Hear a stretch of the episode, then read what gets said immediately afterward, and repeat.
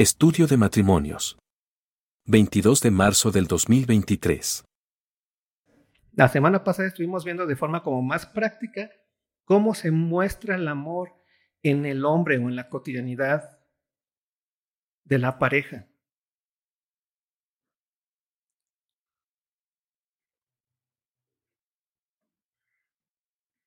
Vimos que es importante la primera parte de 1 Timoteo 3, que dice, eh, obviamente está hablando aquí del obispo, el obispo es alguien que dirige, no estamos hablando de, de alguna forma, es que centro de cerebro, por decirlo así, ¿no? Porque dirige, da dirección. Pero, ¿cuál, cómo se muestra esa dirección? ¿Cómo se muestra ese obispo que, que lo hace por amor? Dice Pablo, palabra fiel, si alguno anhela obispado, buena obra, desea. Y ve esto. Pon la primera necesidad, pero es necesario que el obispo sea que irreprensible. Y entendimos aquí la semana pasada algo muy sencillo. Una persona madura, un hombre maduro en Cristo. Y esto es básico, hombres, para que tú puedas entender y, y dar recursos espirituales buenos, de calidad a tu esposa, necesitas tener primero claro este punto. Un hombre maduro en Cristo entiende que es irreprensible. Y la pregunta siempre hemos dicho, ¿pero cómo? O sea, ¿cuántos de aquí son irreprensibles? La respuesta, porque se miran a quién, a sí mismo siempre, ¿no? En, sus obras y en lo que hacen, la respuesta es nadie de aquí es irreprensible. ¿no? Porque nos equivocamos. Pero ahí nos encuentra la madurez en el hombre cristiano.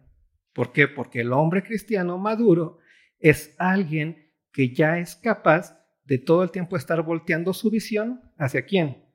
Hacia Cristo.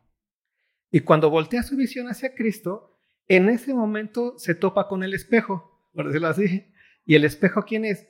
Cristo. Y cuando se ve a Cristo, ve ahí un espejo y, quién, y ¿Y qué ve en el espejo? A Él mismo. ¿Por qué? Porque lo que nos enseña la Biblia es que con Cristo estamos que juntamente crucificados. Esto es básico para el matrimonio. Es básico para el matrimonio como un recurso espiritual, pero esto tiene que proceder del hombre. Si el hombre lo entiende, va a hacer que su esposa lo entienda. ¿Por qué?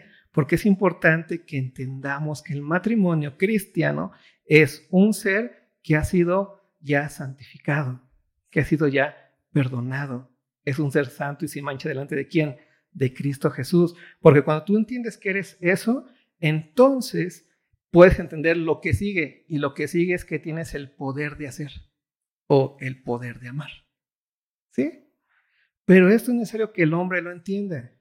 Porque el hombre es el que lleva a cabo esta función dentro del matrimonio. Es básico. ¿Por qué tú, hombre, eres irreprensible? Y la respuesta es, si lo entendiste, hombre, es porque Cristo venció al pecado y a la muerte en la cruz del Calvario.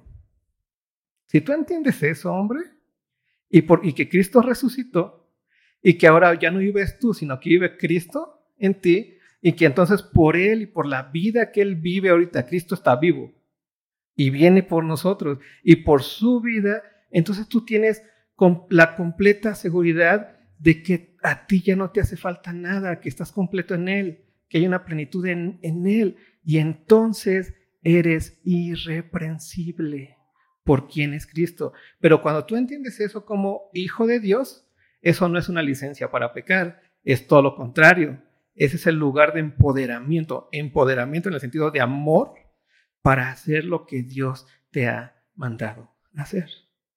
¿Cómo sabes que tú no has entendido que estás en Cristo y que eres irreprensible?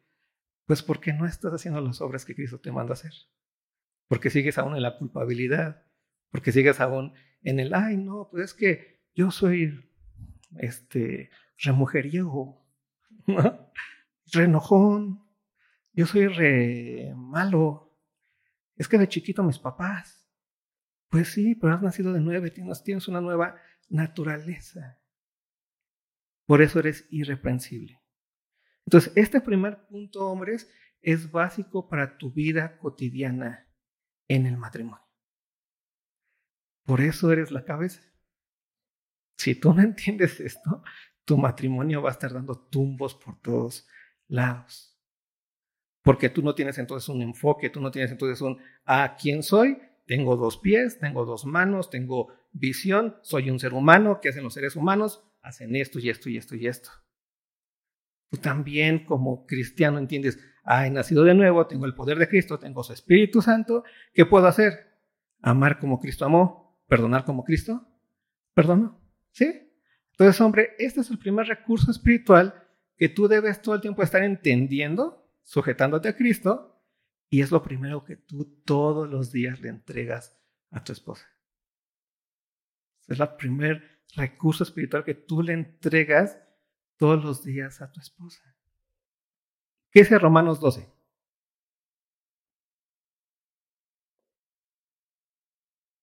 Uno y dos. ¿Quién lo quiere leer?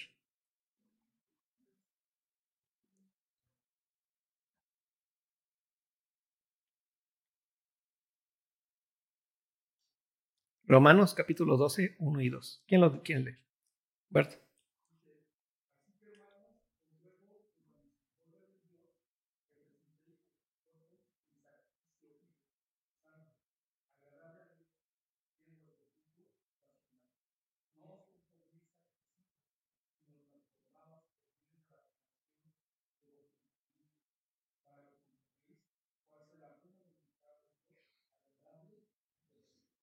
Esa es hombres.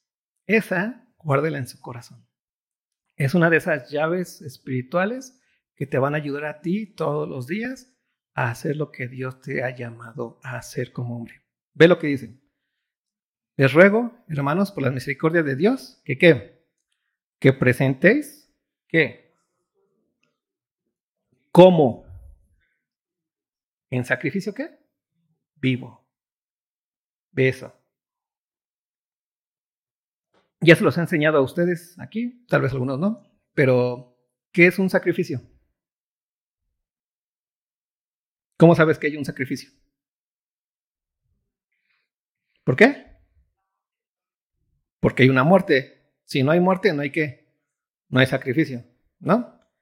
Entonces, siempre cuando habían las ofrendas en el tiempo del Antiguo Testamento, iba y había un ¿qué? derramamiento de sangre. Y eso significaba que moría qué? Un animal. ¿No? Un animal sin mancha, así como la ley lo especificaba. Pero era un centro de muerte, absoluta muerte. ¿Sí? Cuando Pablo dice sacrificio vivo, es lo más eh, contradictorio que puede decir. Esa es la cosa más contradictoria que puede existir. Porque un sacrificio es que alguien que murió. Pero si dice vivo, ¿qué significa entonces? Alguien que murió y resucitó. ¿Y quién es ese alguien que es un sacrificio vivo? ¿Quién es en la realidad absoluta? Cristo Jesús. Por eso es importante que nosotros entendamos este punto cuando Pablo dice, les ruego por la misericordia de Dios que presentéis vuestros cuerpos esta realidad completa en sacrificio vivo. No estoy diciendo que dejes de ver la tele, compadre, como un sacrificio. No está diciendo que, ay, este, ya no compres Burger King sino que te está diciendo Pablo entiende quién eres y preséntate todos los días en quién, en Cristo Jesús, que es tu identidad. ¿No? Entonces presenta tu cuerpo, tu ser, lo que eres todos los días, ¿en qué? En sacrificio vivo. ¿Esto qué significa? En Cristo Jesús. ¿Te das cuenta? No tiene que ver nada con que, qué sacrificio tengas que hacer, hermano. A ver, ¿qué, ¿qué, sacrificio va a hacer mañana para presentarte a, lo a Dios? Ah, ese sacrificio ya se hizo. ¿Quién lo hizo realmente? No son ideas. ¿Quién lo hizo? Cristo Jesús, quien derramó su sangre absolutamente. Cristo Jesús. ¿Cuál es la sangre que realmente tiene valor y tiene peso delante del Padre? ¿Cuál es? La de Cristo Jesús. Entonces cuando Pablo te está diciendo a ti, hombre, presenta tu cuerpo, este ser todos los días en sacrificio que vivo es en Cristo. Y entonces eres que santo, ¿por qué? Porque estás en Cristo. Y eres que agradable a Dios porque estás en quién? En Cristo. Preséntate tu cuerpo en sacrificio vivo, santo, agradable a Dios y termina diciendo que es tu culto racional. Esto es lo que tú tienes que estar pensando como el culto diario, hermano. Es hasta el inicio, varón, de tu vivir y de tu poder como alguien que le vas a entregar recursos espirituales a tu esposa. Si no entiendes esta parte, por más que le eches ganas, no vas a poder, porque no vas a entender que eres irreprensible. Porque es con lo que más luchamos todo el tiempo los cristianos, ¿no? Con la identidad. O sea, yo recuerdo que siempre llegaba a discipulados, discipulados que daba, o a predicas que daba, o a estudios así, y les decía, hermanos, ¿cuántos de aquí este, aman a Dios? Y todos, ¿cuántos de aquí son santos, hermanos y todos? Y siempre, siempre hay uno que dice, no, es que soy bien chafa, yo me equivoqué, no le amo como le tengo que amar. Eso está a contrapelo de lo que Pablo está diciendo, que te presentes como tu culto racional todos los días, como qué, como santo en quién, en Cristo, como agradable a Dios en quién, en Cristo Jesús, como sacrificio vivo. En tanto que tú moriste juntamente con Cristo y juntamente con, con Él resucitaste, tú eres en Él un sacrificio vivo. ¿Sí te das cuenta? Pero es que eso es importante, hermano, porque eso es el inicio de estas capacidades espirituales y recursos espirituales que como hombre tú vas a proveerle a tu mujer. Y ve cómo se hacen reales esas capacidades espirituales. Ya vimos algunos la semana pasada, me los voy a pasar rápido. Ahí les preguntan a los que, a los que estuvieron la semana pasada. Vamos a tratar de terminar el capítulo 3. ¿Vale? Así se hacen real cuando tú entiendes lo que es el amor y entiendes que puedes amar porque estás en Cristo. ¿Sí? Ve lo que dice. En ese versículo 2 es necesario que el obispo sea irreprensible. Luego comienza marido de una sola mujer. Lo vimos la semana pasada, ¿no? Un hombre que ha entendido cuál es su identidad en Cristo, un hombre que ha entendido cuál es el poder que tiene, es un hombre que se enfoca en quién? En su propio cuerpo. ¿Y quién es su propio cuerpo? Su esposa. maridos de una sola mujer. Es así de sencillo. Es que mis amigas o mis... Pues sí, pero nada que ver, es tu cuerpo. No puedes querer igual. ¿Se me explicó? Está chido, qué bueno que tienes amigas, pero están por allá. Y no son prioridad en ningún momento. Porque si uno no estás entendiendo que estás descuidando tu propio cuerpo, Estás poniéndole sábanas a cuerpos de otros y de tú qué? Desnudo. ¿A poco sal así a la calle? No lo vas a hacer. ¿No? Entonces, alguien aquí es, es importantísimo entender que tú vas a tener el poder solamente de hacerle saber a tu esposa que es tu cuerpo. ¿Cómo? Ya Dios te va a decir cómo. Cada quien, cada matrimonio es distinto, sus formas son distintas, pero Dios les va a decir cómo hacerle entender a tu esposa que es tu cuerpo. ¿Sí saben a lo que me refiero? ¿No? Que ella esté completamente segura que, que tú eres su cabeza. Marido de una sola mujer. ¿Esto quién lo debe de hacer entender? El hombre. Tu hombre. Le tienes que dar esa seguridad a tu esposa. Segundo punto, sobrio, ya lo vimos la semana pasada, es alguien que no está que ebrio, no puedes estar ebrio en muchas cosas, ebrio en la preocupación, ¿no? Y la preocupación del dinero te causa ebriedad y, ay, no, ya, me voy a ir a Estados Unidos mañana. ¿No? No, ya vamos a vender todo, nos vamos a... O sea, eso es una ebriedad absoluta. Ante las situaciones difíciles de la vida que tú vas a vivir como cerebro de ese cuerpo, no puedes ser ebrio porque las situaciones son difíciles, el dolor es difícil. Vas a vivir dolores como matrimonio y no puedes estar en la ebriedad del dolor. Tienes que ser alguien sobrio. Pero ¿de quién se pide eso? Del hombre. Y entonces el hombre a quién va, va a permear? A la mujer. Queda claro el punto. El hombre es el canal espiritual de quién? de la mujer. Es así de sencillo. Dios nos capacitó así. A la mujer la capacitó para recibir la palabra del hombre, llevarla a cabo, y al hombre lo capacitó para recibir la palabra de quién? De Dios y llevarlo a cabo con quién? Con la mujer. Hay que entenderlo bien. ¿sí? Ve lo que sigue diciendo. Prudente, decodroso, hospedador. Imagínate todas estas cosas en relación con tu esposa.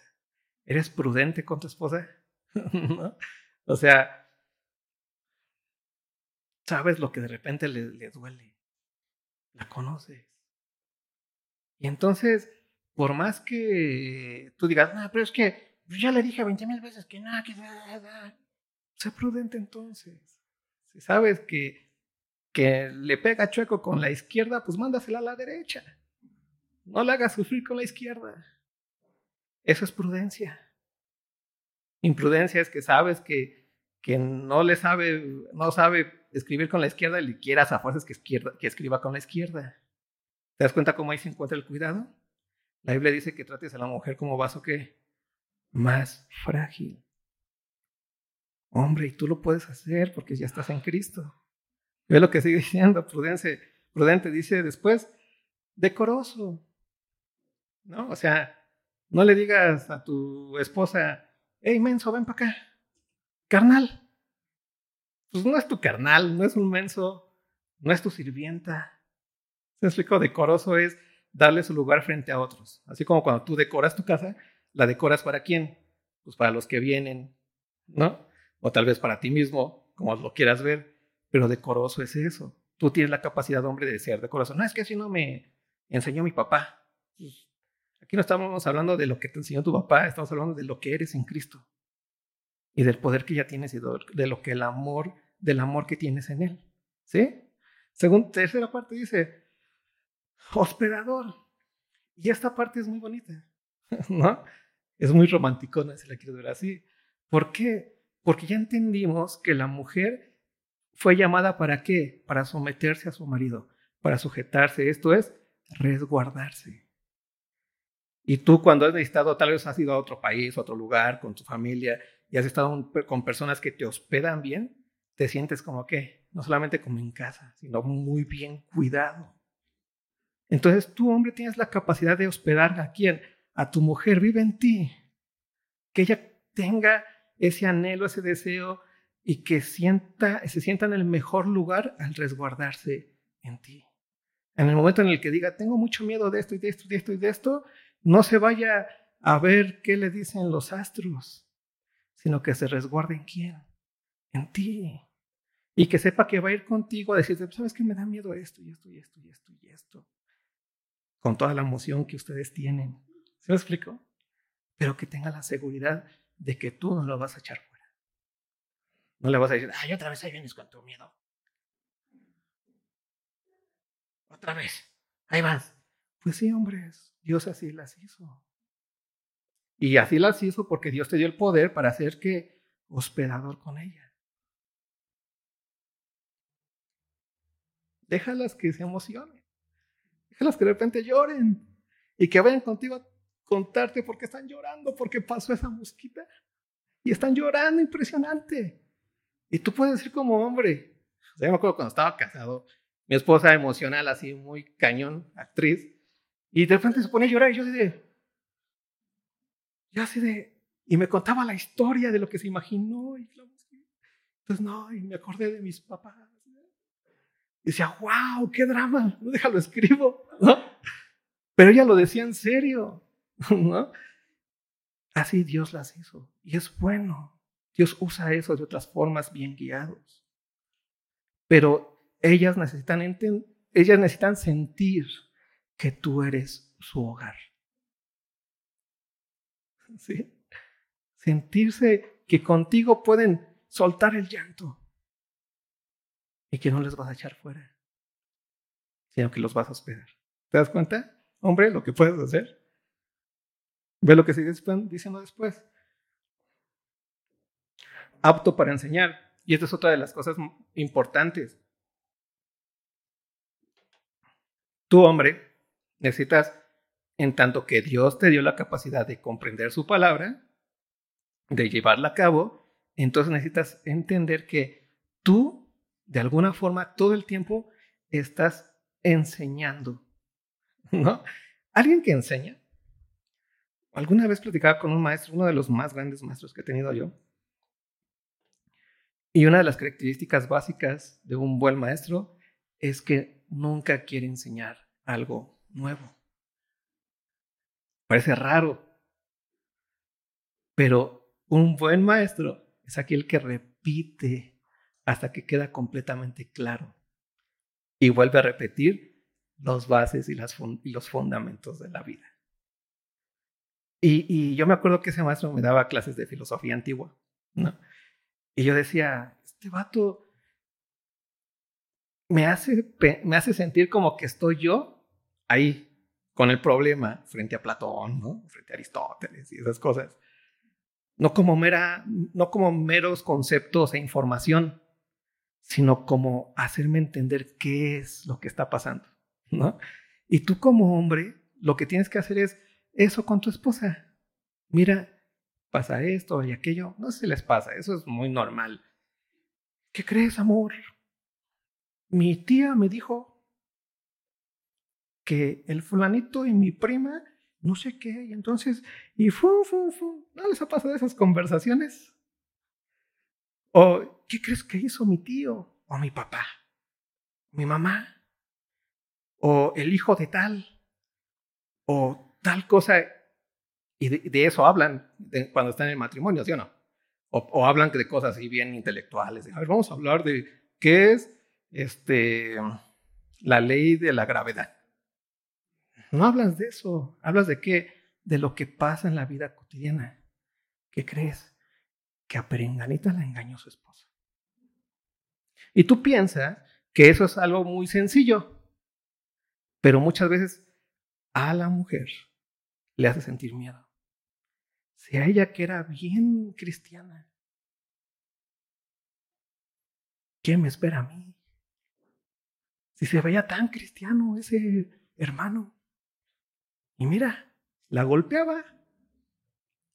¿Te das cuenta de lo que estoy hablando? Eso es tu hombre, el hecho de que tú todo el tiempo estés cuidando de tu esposa con lo que escucha de otros lados. Y que todo el tiempo estés que enseñando lo que la Biblia dice y cómo lo dice. Porque no te estoy diciendo cosas que no vives. Pero si tú de repente, no, pues sí, ya la engañó, pues sí, es que esa mujer era bien, no sé qué, se lo merecía. Pues imagínate a dónde la vas a mandar. Pues este vato igual me va a engañar. Porque no tiene aquí en la cabeza qué es la fidelidad. Pero un hombre maduro en Cristo sabe bien lo que es la fidelidad. Sabe bien lo que vimos arriba, que es ser esposo de una sola mujer. ¿Y qué va a hacer? Le va a enseñar. ¿Sí? ¿Queda claro esa parte? Hombres. ¿Te das cuenta? ¿Qué es el amor? Hombres. Por eso Dios dice, ama a tu esposa. ¿Como quién? Como Cristo. ¿Ve lo que sigue diciendo? No dado al vino, ya lo vimos hace ratito, con uno, eh, no, ah, personas sobrias, o sea, no, no ebrio, ¿no? no pendenciero que se la pasa peleando todo el tiempo. O sea, hay, hay, hombres que se la pasan peleando todo el tiempo, ¿no? Y tú dices, vale, ese vato sí, sí se enoja con los que pues no ve cada, cada cinco minutos, imagínate con los que sí ve cada cinco minutos, ¿cómo no se ha de enojar? ¿No? Son pendencieros y tú, hombre, no seas pendenciero con tu esposa. No, no tienes el poder de no pelear. Y se los contaba yo alguna vez, el hombre tiene esa capacidad de bajar el switch.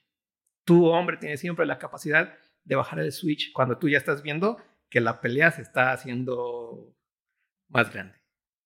¿Por qué tienes la capacidad de bajar el switch? Porque eres tú el que tienes el poder de qué? De ser prudente, de ser no pendenciero, de ser eh, sobrio, de ser decoroso, de ser, de ser hospedador. ¿Te das cuenta? Lo importante de esto. Baja el switch. No le sigas. Pero es que tengo razón. Pues como Cristo te perdonó, tú puedes que perdonar. ¿Y cómo, Cristo te, ¿Y cómo es que Cristo te perdonó? ¿Cómo es que Cristo te amó? Pues Él, siendo en forma de Dios, ¿qué ocurre? ¿Qué hizo? No estimó el ser igual a Dios como cosa que aferrarse, sino que se despojó y se hizo siervo y estaba en la condición de siervo, se humilló. ¿Hasta dónde? Hasta la muerte y muerte de cruz. O sea, para que nos demos cuenta como, como hombres y como cristianos el poder que tenemos. Este es el poder que tú tienes. Y muchas veces pensamos que no, que eso es para, pues para, no sé, super personas. Y no, esto es para aquellos que han sido lavados en quién? En la sangre de Cristo. Por eso lo comenzamos bien hace ratito. Es importante que entiendas que eres irreprensible. ¿Sí? Ahí inicia todo. Que presentes tu cuerpo como un culto racional. Presentas tu cuerpo en quién? En Cristo Jesús. Ese cuerpo que es santo y agradable. ¿A quién? A Dios. ¿Y por qué eres santo y agradable a Dios? Porque estás en Cristo Jesús todos los poderes que tiene ya, ve lo que sigue diciendo. No codicioso de ganancias deshonestas, sino amable, apacible, no avaro. ¿Te das cuenta esto? Amable, apacible, no avaro. Puede serlo. Puede ser amable con tu esposa. Puede ser apacible con tu esposa. Y cuando hablo, hablo de ser amable y apacible, no hablo de que seas menso, ¿no? Estoy hablando de que seas una persona que con la amabilidad y la apacibilidad de Cristo conduzcas tu casa, que es lo que vamos a ver abajito, que conduzcas, conduzcas tu casa para la gloria de Dios. Ve lo que dice. Que gobierne bien su casa. ¿Te das cuenta de esto? Que gobiernes bien. ¿Qué es gobernar bien? ¿Alguien sabe qué es gobernar bien? ¿Qué es gobernar, mejor dicho, en primer lugar?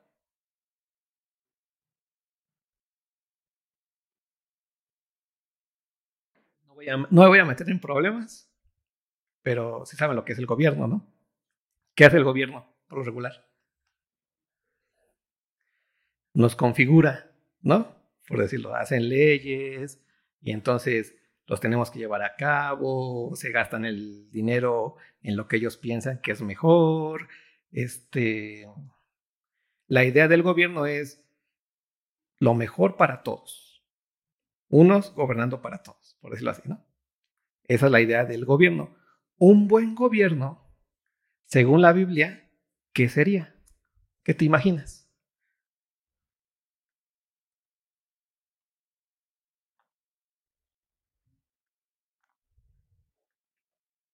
¿Eh? ¿Eh? Sí, sí, sí. Pero ¿cómo? ¿Qué es? ¿Hacia dónde te llevaría? ¿Qué ocurriría con un buen gobierno según la Biblia? No hablo del país, no hablo de un gobierno así, este, entre cristianos.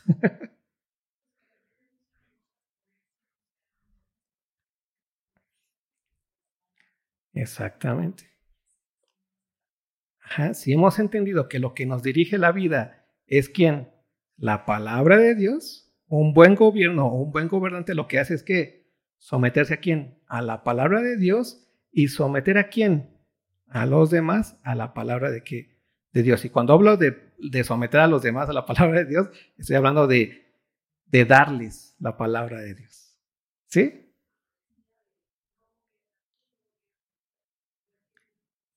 Exactamente.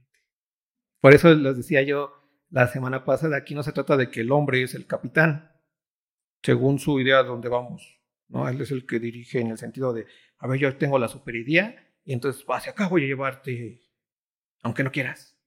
No, un buen gobernante dentro de la palabra de Dios es alguien que escucha bien lo que Dios quiere para la familia, para su esposa, para sus hijos. ¿Y qué hace? Los gobierna así. Aquí no es una cuestión de... Por eso es lo mejor que le puede pasar a la mujer someterse a un esposo maduro en Cristo. Porque ¿qué te va a dar? Te va a dar la palabra de Cristo. ¿Y a dónde te va a llevar? Donde quiera Cristo que vayas. Aquí no es una cuestión de que, ay, es que Él es más inteligente que yo, por eso me someto. No, pues tú puedes ser más inteligente que Él si quieres. Pero Él tiene la capacidad dada por Dios para gobernar bien la casa. ¿Sí? Ve, dándote cuenta de qué se trata el amor, hombre. Esto es el amor. Esta es la forma de amar. Ya después, si le quieres poner cerecita al pastel, pues lleva flores, lleva serenatas y esas cosas. Tan bonitas también. Pero con esto es lo importante en tu vida. Y vas a ver que tu familia, que tu esposa va a estar contenta. Y cuando hablo de contenta, hablo de contentamiento. Va a entender lo que es eso. Ve lo que sigue diciendo. Que gobierne bien su casa. Que tenga a sus hijos en sujeción con toda honestidad. ¿Te das cuenta de esta parte? A mí me gusta mucho esta parte. Porque una de las cosas que de repente ocurre es que cuando ven al papá como el patriarca, tanto la esposa como los hijos piensan que ambos son como los que se tienen que someter a sus permisos, ¿no? Y la esposa no es tu hija. Hombre, ¿qué es la esposa? Tu esposa. Es tu cuerpo, no es tu hija. ¿O cuántos de ustedes ven a su madre y dicen, ay, hijo mío, hijo mío? No. Por eso, esposa, no se trata de que tú vayas con tu esposo y le digas, amor, ¿me das permiso? Y que digas, ¿permiso de qué? Si no eres, soy, no eres mi hijo, ¿no? A los hijos sí. A los hijos sí lo tienes que tener con qué? Con sujeción. A ellos sí los sujetas, le dices por acá y por acá y por allá, obviamente con toda honestidad, como dice aquí. La honestidad es que, pues con este, en este no doblez, honestidad es decirle a ellos, eh, no mientas y te ven mintiendo por acá. Eso es ponerlos en su gestión sin honestidad. ¿No? no robes y te van robando. Llega temprano a la iglesia y nunca llegas temprano. Este, haz tu tarea y tú no haces tu tarea. No sé, eso es ponerlos en su gestión con, con, sin honestidad. Acá de lo que está hablando es, tus hijos son tu responsabilidad para que los sujetes y los lleves hacia donde tienen que ir. ¿Qué no son tus hijos? No son tu familia, no son tus amigos. Es que yo soy el mejor amigo de mi hijo. No, eres su papá. Y tienes que darle sujeción. Lo, lo tienes que lanzar. Deja que tenga sus amigos. Los tienes que lanzar con toda honestidad y sujeción. Es que yo soy el, nada más el que los provee. No, tienes que lanzarlos porque no solamente necesitan dinero, necesitan a qué? A un padre que los sujete y los lance donde tú tienes que ir, porque sabes a la vida que se van a enfrentar tus hijos, la vida que tú te enfrentaste. ¿Sabes lo que va a pasar con tus hijos? ¿Qué les estás dando? ¿Qué les estás entregando como recursos? Por eso este recurso, esta sujeción, es a través de quién? De tu cuerpo que es tu esposa. Por eso juntos llevan a cabo este, este educar al hijo, si lo quieres ver. Así. ¿Sí queda claro? ¿Punto? Pero tus hijos, tu esposa no es tu hija. Hombre, no estoy así, a ver, si quieres ir, pídeme permiso. No. Pero a tu hijo sí, ¿qué le tienes que decir? Hey, si quieres ir allá, pídeme permiso. Y cuando dices pídeme permiso, la, la voz de tu madre y la mía son igual. ¿Por qué? Porque somos uno. ¿Te das cuenta? La importancia de eso. Sujeción con toda honestidad. Ve lo que sigue diciendo. Hace aquí un paréntesis para los que están eh, cuidando a la iglesia. Pues el que no sabe gobernar su propia casa, ¿cómo cuidará de la iglesia de Dios? Ve esta parte, la importancia de que tú seas un hombre maduro. ¿Qué es lo que trae el ser un neófito? ¿Qué es un neófito? Un nuevo creyente, alguien nuevo en la fe, ¿no? Dice, no un neófito, no sea que vaneciéndose caiga en la condenación del diablo. ¿Qué pasa cuando por lo regular los hombres, lo voy a poner así, hay una diferencia entre el maduro y el neófito. El neófito de repente entiende una cosa que le parece impresionante, ¿no? Dice, wow, ya entendí todo, ¿no? Así de, ya sé todo lo de la Biblia. No sé si te pasó cuando comenzaste así de, dos cositas, ya te sabías todo el Evangelio, ya sabías cómo arreglar la iglesia completa, ya sabías cómo hacer todo, ¿no? O sea, ya era así como lo más importante ya. Pero cuando tú piensas que ya sabes todo, lo primero que ocurre es que cierras tu oído. Y no entiendes que la palabra de Dios es día a día, a día, a día. Y día a día tienes que abrir tu oído. Tu culto racional es que presentar tu cuerpo en sacrificio vivo, santo, agradable a Dios. Y me gusta mucho esta imagen. El neófito, el nuevo en la fe, que cierra su oído, lo hace cuando de repente le impactó algo y se queda pensando en eso y piensa que ya lo entendió y ya. Por lo regular está cerrado porque se queda en sí mismo pensando lo que ya entendió. ¿No? Así. Y va a las prédicas, y va a las reuniones, porque nunca falta, pero siempre está que en otro lado. Porque él ya sabe lo que van a decir. Él ya sabe que el Isaí siempre habla de lo mismo. Y yo ya me lo sé. ¿Para qué? Pero ese es el neófito, ese es el nuevo en la fe. Porque no entiende que la fe es diaria, día a día, y que necesitamos día a día presentar nuestros cuerpos en qué? En sacrificio vivo, santo, agradable a Dios, porque es nuestro culto racional. Ese es el neófito. ¿Y qué pasa con el neófito? Como está cerrado todo el tiempo para entender que Dios habla, se encierra y ve lo que ocurre con él. No sea que envaneciéndose, ¿te das cuenta? Ahí se encuentra el problema del neófito cuando se, se, se encierra en sí mismo, se envanece. A mí ya nadie me va a enseñar. Yo ya lo sé. ¿Qué me vas a venir a decir que cómo se vive la vida? Yo ya me la sé, vato. ¿Tú qué? Envaneciéndose, ve lo que dice. Caiga en la condenación de quién? Del diablo. ¿Cuál es la condenación del diablo? En el, ¿Cuál fue la condenación del diablo? ¿Te acuerdas? Fue desechado. ¿No? ¿Por qué? Porque se envaneció. Porque dijo el diablo, yo soy el más guapo, el más bello, el más inteligente. A mí, ¿qué me tienen que decir todos esa bola de, de mensos?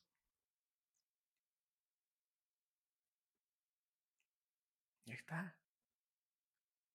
Tanto en uno como el otro, ¿no? O sea, ¿qué me tienen que decir? O, ay, no me dicen nada. No me cuidan. ¿Sí? Por eso es importante tú, hombre, que entiendas que es importante que no te cierres a querer escuchar la voz de Dios. ¿Qué hace un hombre maduro? Escucha la voz de Dios. Según Timoteo 3:16, ¿qué dice? Toda la escritura es que inspirada por Dios y es útil. Y no deja de ser útil porque tú ya tengas 20 mil años en la iglesia hayas escuchado 20 mil sermones, hayas enseñado 30 mil sermones, te sepas toda la teología de todo el mundo, eso no hace que la palabra de Dios sea que útil. La palabra de Dios es útil en el momento en el que es expuesta y en el momento en el que tú escuchas. Aunque ya hayas escuchado 20 mil veces que eres una sola carne, una vez más te vuelve a que a reconfigurar. Y eso es lo que hace un oído maduro. ¿Sí? ¿Te das cuenta? Es importante esto. Ojalá fuera un juego. A mí me gustaría que fuera un juego esto. Pero he visto cada historia últimamente en matrimonios. Pero cada historia que tú dices, órale, cosas que no te imaginarías. Y que decías, mira, también que se veían tan bonitos que estaban. Tan todo lo que decían al principio, ah, ya encontré a mi promesa, tanto que oré. Y estoy hablando de personas cristianas. Que al primer envite, ¿qué pasó? Se tropezaron porque no entendieron, cerraron su oído, pensaron que ya sabían todo porque ya habían encontrado la promesa. y hablaba con una de ellas ayer y le decía, pero ¿qué onda contigo? Pues es que yo pensé que ya había encontrado la promesa, pero no, yo creo que no fue eso, me equivoqué, mi carne. Yo decía, Ay, estás bien loco. O sea, así de, no entiendes nada. Y el caso es que ya se divorció, ¿no? Y dices, esa es la promesa de Dios. No es un juego. Lo que termina diciendo. También es necesario que tengan buen testimonio de los de afuera para que no caigan descrito y en lazo del diablo. ¿no? ¿Qué va a ser una, una vida en Cristo todo el tiempo? Va a ser todo el tiempo una vida que bendice a los demás. Esto es muy importante. Como sea, tú vas a ser una vida que bendice a los demás en donde te encuentres. No estoy diciendo que vas a estar dando todo tu dinero, Dios te va a usar de diferentes formas, pero vas a ser una vida que bendice a los demás. Me salto rápido. Capítulo 8, del versículo 8 al 12, al 13, lo voy a eh, leer otra vez. Lo voy a leer rápido, pero eh, me voy a parar solamente en la parte donde comienza a hablar acerca de las mujeres, ¿vale? Dice, los diáconos asimismo deben ser honestos, sin doblez, es un poco lo mismo que vimos arriba, pero también son recursos espirituales importantes, hombres, para tu mujer. Honesto, sea honesto con tu esposa, sé sin doblez, que es ser sin doblez, no digas una cosa y después dices otra. No dados a mucho vino, no codicioso de ganancias deshonestas, que guarden el misterio de la fe con limpia conciencia. Y estos también sean sometidos a prueba primero y entonces ejerzan el diaconado si son irreprensibles. Las mujeres, asimismo, ve lo que dice aquí, sean que honestas, no calumniadoras, sino sobrias, fieles en todo. ¿Te das cuenta de esto? La mujer aquí es que simplemente el reflejo de lo que es quién? El hombre. Ahí, ahí se encuentra. Ve lo que termina diciendo. Los diáconos sean maridos de una sola mujer y que gobiernen bien sus hijos y sus casas, porque los que ejerzan bien el diaconado ganan para sí un grado honroso y mucha confianza en la fe que es en Cristo Jesús. Y esto es muy importante que te quede a ti muy claro, hombre. Ejercer bien el diaconado. Y cuando hablamos de diaconado estamos hablando de servicio. ¿no? Y aquí tú, tú, tú eres alguien que sirves a quién? A tu esposa. Y es que a mí me, me encanta la forma en la que la palabra de Dios configura la familia. O sea, el esposo y la esposa son una sola carne y esa sola carne madura y bien hecha, por decirlo así, va a ser de bendición a quién? A los hijos. Y después a quién? A los que estén alrededor, pero solamente esa carne madura y bien hecha. Porque de repente tenemos así como, no, es que ese hombre que de, de, qué bendiciones, pero su esposa le quiere mal. Ahí está raro el tema. ¿No? Es una unidad, es un uno mismo son uno mismo. Y entonces es importante esto, dice, el que ejerce bien el diaconado gana para sí un grado honroso y mucha confianza en la fe que es en Cristo Jesús. Y tú, hombre, o sea, cuando llevas a cabo eso, llevas a dónde? A tu esposa a ser también honrada por quienes? Por los demás. Y ganas confianza con quienes? Con los demás hermanos. Y ganas madurez en los demás hermanos y ganas confianza para que los hermanos vengan y quieran aprender de quiénes, de ustedes. Y traer eso edificación a quienes, a los demás. Hay matrimonios jóvenes que están chafiando. en serio. Cada ratito. Y que parece que está re bien todo, pero no. Y que no saben ya dónde ir, no saben ya dónde esconderse. ¿Y qué necesitan? Personas que les digan cómo es el matrimonio en Cristo Jesús. Pero no solamente personas que se los digan, sino personas que lo hagan evidente. ¿Sí? Ve lo que termina diciendo. Versículo 14. Esto te escribo, aunque tengo la esperanza de ir pronto a verte, para que si tardo, sepas cómo debes conducirte en la casa de Dios, que es la iglesia del Dios viviente, columna y baluarte de la verdad. Me gusta mucho esta parte. Pablo nos enseña en Efesios 5 que el matrimonio es la, la relación de Cristo con quién? Con la iglesia. Por eso hacemos este símil aquí.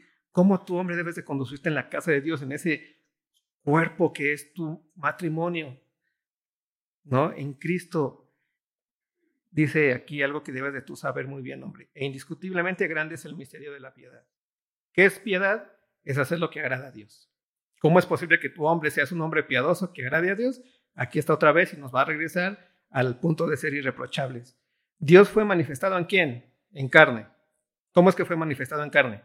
En Cristo Jesús, ¿no? Dios, a Dios nadie le dio jamás. ¿Quién le hizo, quién, quién fue quien le dio a conocer? El unigénito, ¿no? En el capítulo 14, no sé si ya lo comenzamos los domingos, pero va a, va a venir, eh, parece que es Felipe, y le dice Felipe a Jesús, muéstranos al Padre, ¿no? Y Jesús le dice, ay Felipe, tanto tiempo he estado con ustedes y no has visto al Padre. El que me ha visto a mí, ¿Ha visto a quién? Al Padre. ¿Quién es entonces? Dios fue manifestado en quién? En carne, justificado en el Espíritu. La Biblia dice en Romanos que Cristo fue resucitado por el poder de quién? Del Espíritu Santo. Entonces Cristo vino a este mundo, murió por nuestros pecados y el Espíritu Santo ¿qué hizo? Le resucitó, visto de los ángeles. ¿Te das cuenta? Ascendió al cielo a la gloria del Padre predicado a los gentiles, en tanto que Él vive, nos dio el poder para qué? Para manifestar la gloria de Él a los demás. Predicado a los gentiles, creído en el mundo y tú eres parte de eso. En tanto que Él vive y venció al pecado y a la muerte, tú estás aquí porque Él vive. ¿No? La neta no estás aquí porque le estás echando ganas. Y menos porque quieras arreglar tu matrimonio. O sea, si quieres arreglar tu matrimonio, este es el peor lugar porque yo no estoy dando consejería matrimonial. Vete a un psicólogo. ¿no? Aquí venimos a qué? A predicar el Evangelio y a darle el sentido según el matrimonio, por decirlo así. Y ve lo que sigue diciendo, recibido arriba en gloria. ¿En dónde se, se encuentra Cristo? A la diestra del Padre. ¿Y qué dice que va a venir? ¿Qué va a hacer? Que va a venir por nosotros. Y ese es nuestro fundamento y ese es el fundamento tuyo como matrimonio. Si no entiendes esa parte, la verdad, pues mejor vete con, siempre lo digo, con Daniel Javif o con el, no es que no conozco más, pero pues con los que te ayudan a superarte personalmente con, tus coaches de vida y esas cosas, a ver si te sirve de algo. Pero aquí estamos basados en lo que la palabra de Dios dice. Entendiendo que tú has nacido de nuevo y que eres una sola carne con tu esposa porque Cristo vive. Y que tú le puedes amar y darle recursos espirituales porque Cristo vive. Y que la esposa se puede someter, administrar sus recursos espirituales. ¿Por qué? Porque Cristo vive. Y no hay otra forma. Por eso dice Pablo aquí, Indiscutible, grande es el misterio de la piedad. Si esto no es el fundamento de la roca en donde está basado tu cuerpo, ese ser una sola carne que ya tienes, entonces va a ocurrir lo que el capítulo 4 vamos a ver la siguiente semana y tiene que ver con el divorcio, con los problemas. Pablo habla de la apostasía. Y va a haber muchos que van a terminar en apostasía. Se los leo rápido, cinco versículos para que veas. Pero el Espíritu dice claramente que en los posteriores tiempos algunos apostatarán de la fe, escuchando a espíritus engañadores y a doctrinas de demonios, por la hipocresía de mentirosos que teniendo cauterizada la conciencia prohibirán casarse y mandarán abstenerse de alimentos que Dios creó para que con acción de gracias participasen de ellos los creyentes y los que han conocido la verdad. Porque todo lo que Dios creó es bueno y nada es de desecharse se toma con acciones de gracias. Porque la palabra de Dios por la oración es santificada. Por eso les decía, esto no es un juego. Esto no es un juego. Dice ahí, espíritus engañadores, doctrinas de demonios. Cuando tú cierras la, tu orejita, tu oído a la palabra de Dios, no te quedas en neutro. Comienzas a abrir, tu oído a quién? A espíritus engañadores y a palabras de demonios, que poco a poco te van a estar diciendo, no, esto es ser hombre. Los hombres son alfas son machos. Tenemos que ser duros. No, esto es la mujer. Eh, que la tienes que controlar o la mujer tiene que salir adelante, ya está empoderada. Y piensas que son ideas que no te hacen nada, pero que van a terminar destruyendo tu matrimonio. ¿Vale? Y puedes vivir 20 mil años con tu pareja, pero con el matrimonio destruido. Yo conozco a varios así. Y ya no vivir lo que es la bendición de ser una sola carne. Simplemente estar ahí, pues porque ¿para qué me voy? Ya no tengo dónde ir. Ahí está la casa, ahí está el otro, ya hasta viven en, duermen en camas separadas, ¿no? Pero pues ahí están. Pero está destrozado ya ese matrimonio. Y así muchas otras cosas. ¿Oramos? ¿Nos ayudas a orar? No,